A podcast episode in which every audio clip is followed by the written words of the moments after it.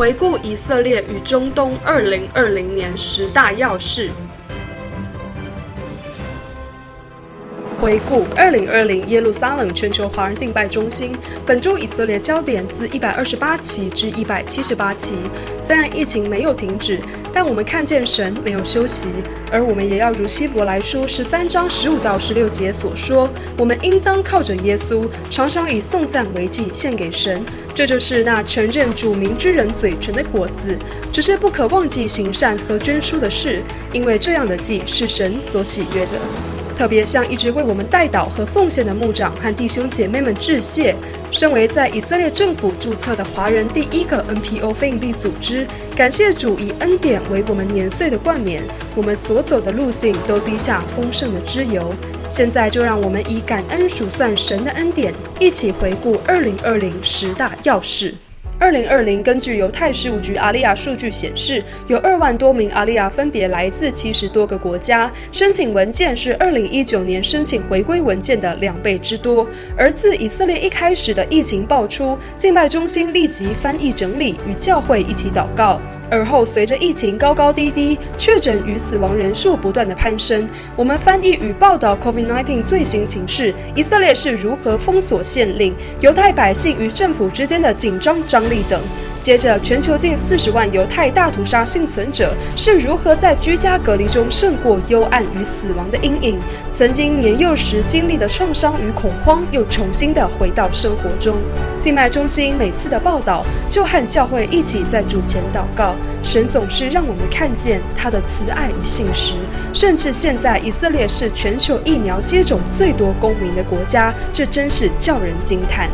二零二零年发生一件大事情。对于我们和教会为犹太人祷告多时而言，真是振奋人心。静脉中心翻译与整理超过二十五位在以色列海内外具有声望的拉比共同发表声明，呼吁犹太人以全新的眼光来看待耶稣、基督徒和新约信仰。这群正统犹太教拉比所表达的，就是如同天父呼召他们放下偏见，摒弃他们的敌意，让他们乐意拥抱基督徒以及重新认识耶稣。从这些令人敬佩的正统犹太教拉比的声明中，我们真是看见了那巴掌大的云彩。以色列三月不仅疫情高涨，连带着政治局势也不稳定。以色列是我们的家园，政党主席阿维格多·利伯曼当时处于关键角色，有以色列媒体纷纷比拟利伯曼为王的制造者。但我们知道，唯有祷告可以突破僵局。今年的耶路撒冷祈祷早餐会有来自全球九十七个国家代表参与祷告会。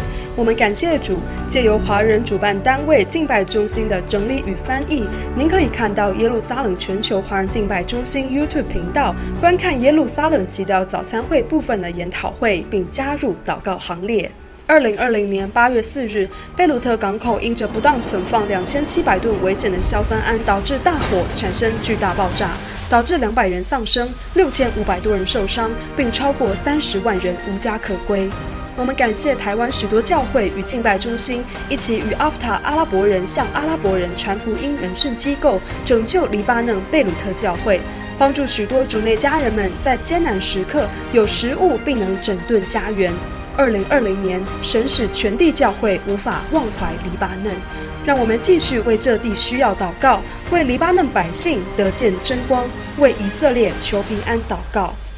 二零二一年，以色列与沙乌地阿拉伯关系会不会因着二零二零年十一月纳坦雅胡总理秘密会见沙乌地阿拉伯王储穆罕默德本萨勒曼而有所戏剧性的变化？让我们继续为以色列与沙乌地阿拉伯彼此之间的关系神掌权祷告，也借此机会祝福您二零二一年向左右开战。扩张神在您生命中的境界。如果希望每周固定收到耶路撒冷全球华人敬拜中心影音新闻，请扫描 QR Code 加入我们的社群平台。若您喜欢这则新闻，请记得帮我们分享哦。